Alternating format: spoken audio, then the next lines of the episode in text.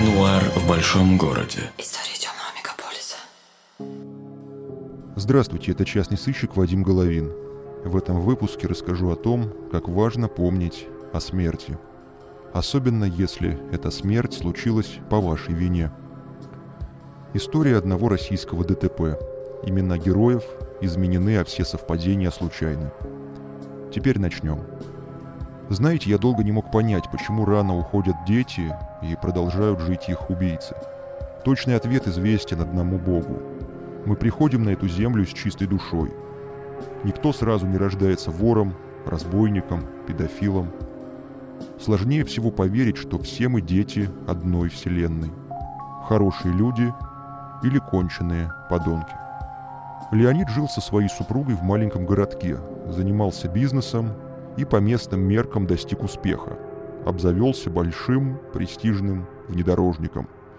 На этой машине, красивой и с ветерком, любил он гонять по родному краю. Для жителей той глубинки и без того была характерна спешка на дороге.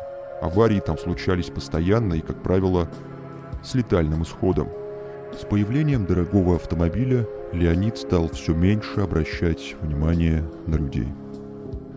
Однажды он пролетал сквозь жилой массив и насмерть сбил девочку. Ребенок перебегал дорогу вне зоны пешеходного перехода. На этом впоследствии адвокат Леонида выстраивал линию защиты. Повлияло на ход процесса не только красноречие защитника, но и нечто еще. Догадайтесь сами. В итоге водитель был признан виновным и получил полтора года условно с каким-то еще испытательным сроком. Родные погибшей девочки, конечно, не ждали публичной казни, но такого не ожидали. Масло в огонь под чуть-чуть подливали все. О том, что Леонид слишком легко отделался, говорили на каждой кухне. Как-то раз среди ночи Леонида поднял сосед. «Твоя машина горит!» — кричит. Благодаря бдительному соседу автомобиль практически уцелел. Дело происходило в частном секторе, поэтому огонь быстро залили водой, из садового шланга. Местами лишь краска слезла. Умные люди дали простой совет. Уезжать тебе, Леня, надо из нашего славного городка. Переезжать не хотелось, потому что, как гласит поговорка, лучше быть первым в гальской деревушке, чем последним в Риме. Только вот в деревушке Леонида всегда ненавидели. Сперва за его материальное благополучие, а после за смерть ребенка – Впоследствии Леонид еще несколько раз получал угрозы от неизвестных. Обычно они поступали через соцсети. Правда, был еще случай, один, в ресторане. К столику Леонида подошли несколько человек. Среди них был дядя погибшей девочки. Городок очень маленький, так что встретиться тут случайно совсем несложно. Разговор начался с того, что надо бы возместить расходы на погребение – Леонид было возразил, что уже предлагал материальную помощь на этапе следствия. Пытался встать, но его вовремя осадили. «Не суйся, Леня. Вывезут на зеленую, и там умирать оставят». Прислушался Леня к добрым советам, продал свой бизнес, квартиру, дом и вместе с супругой рванул в столицу. В Москве, что называется, местных нет. Никто друг друга не знает. Если решите спрятаться, Езжайте сразу в столицу. В далеких маленьких городках на вас быстро обратят внимание местные. Каменные джунгли именно то, что нужно. Леонид и его жена поселились практически в самой чаще, в котельниках. Худо-бедно обжились, купили машину новую. Конечно, куда скромнее, чем предыдущая. Детей у них не было, а супруга давно просила. Только ситуация не позволяла. Поэтому пара уехала в отпуск – чтобы там в романтической обстановке перейти от слов к делу. По возвращению Леонид пошел проверить машину, что была припаркована во дворе. Он по-хозяйски стал обходить авто, и тут ему поплохело. На грязном кузове виднелась свежая надпись «Дина».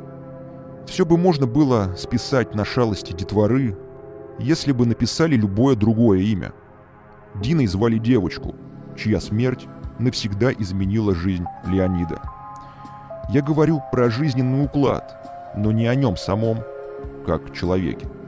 Вскоре после случившегося Леонид обратился ко мне за помощью.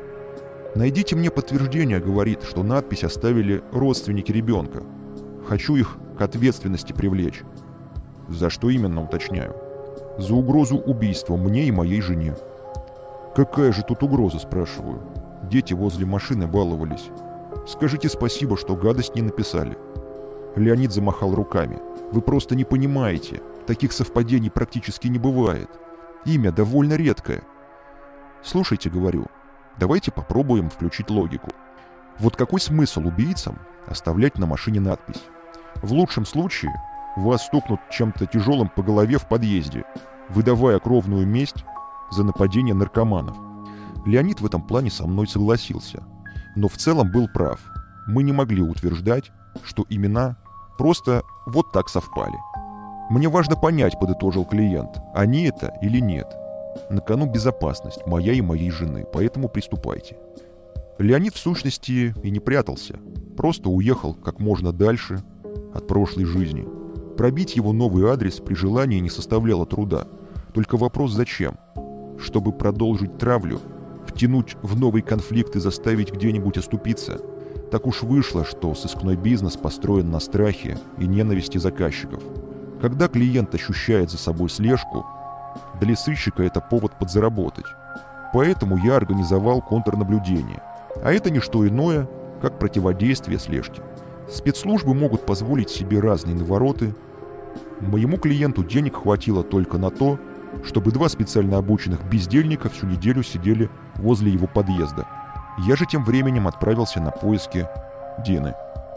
Мне почему-то виделось, как шаловливый пальчик с потертым розовым лаком выцарапывает в грязи свое красивое имя. Дина в переводе с иврита означает «отмщенная». Это просто такая занимательная деталь. В то же время в котельниках нашлись приверженцы мнения, что Дина дура. Соответствующая надпись была замечена мной на фасаде одного из жилых домов. Путем вылавливания праздно шатающихся подростков удалось выяснить, что такая девочка пользуется успехом у восьмиклассников в пределах трех соседствующих домов. Дети сейчас, конечно, пошли другие. Дважды меня снимали на телефон, один раз обозвали мусором, и в конце предложили продать информацию за косарь. Знаете, согласился. Только ты, говорю, дружок, информацию наперед давай. А деньги вот, у меня в руке. Кинете, вам же хуже, предупредил школьник. А живет она вот в том доме. Видите магазин? Слева это ее подъезд. Поднимайтесь на третий, а квартиры номер не помню. Пришлось расплачиваться. Школьник расправил купюру, осмотрел ее в свете солнца, и вскоре пропал из виду. Оказалось, не обманул. Консьержка, поверив, что я из органов, чуть ли не бросилась мне на шею. Прозвучало знакомое «не подъезд, а проходной двор». Весь следующий день я просидел у консьержки в засаде. Идти сразу в квартиру был совсем не расклад. Общение с пенсионерами неизменно дарует немало открытий. Так, например, я выяснил, чем лучше всего изводить тараканов – иногда они возвращаются, а также как сохранить луковицы гладиолуса и другие полезные лайфхаки. Реально, если бы старики начали вести блоги, у них бы просто отбоя не было от подписчиков. Дело ведь, говорят. Тут появилась Дина. «Вот наша звезда спустилась», – прошептала консьержка. «А штаны, как всегда, по щиколотку, будто за кем донашивает». Девочку я догнал на улице. «Слушай, — говорю, Дина, это ты на машине имя нарисовала?» Девочка испугалась. «Нет. А вы кто вообще?» «Понимаешь, просто жена ревнует. Считает, что это моя любовница написала. Так что не бойся, скажи как есть. Это какая машина, белая?» «Белая, говорю». «Это не я писала. Мальчик один с района». На этом и попрощались. Я свернул за угол, выключил запись голоса на своем смартфоне, прослушал и отправил файл клиенту. Леонид тут же перезвонил. Мальчик писал. Все это детский лепет. Ясно, что ничего не ясно. Неужели нам снова придется переезжать? Сдается мне, говорю, что все это бегство от самого себя. Вам было бы даже легче принять тот факт, что надпись сделали родственники ребенка. Только это не так.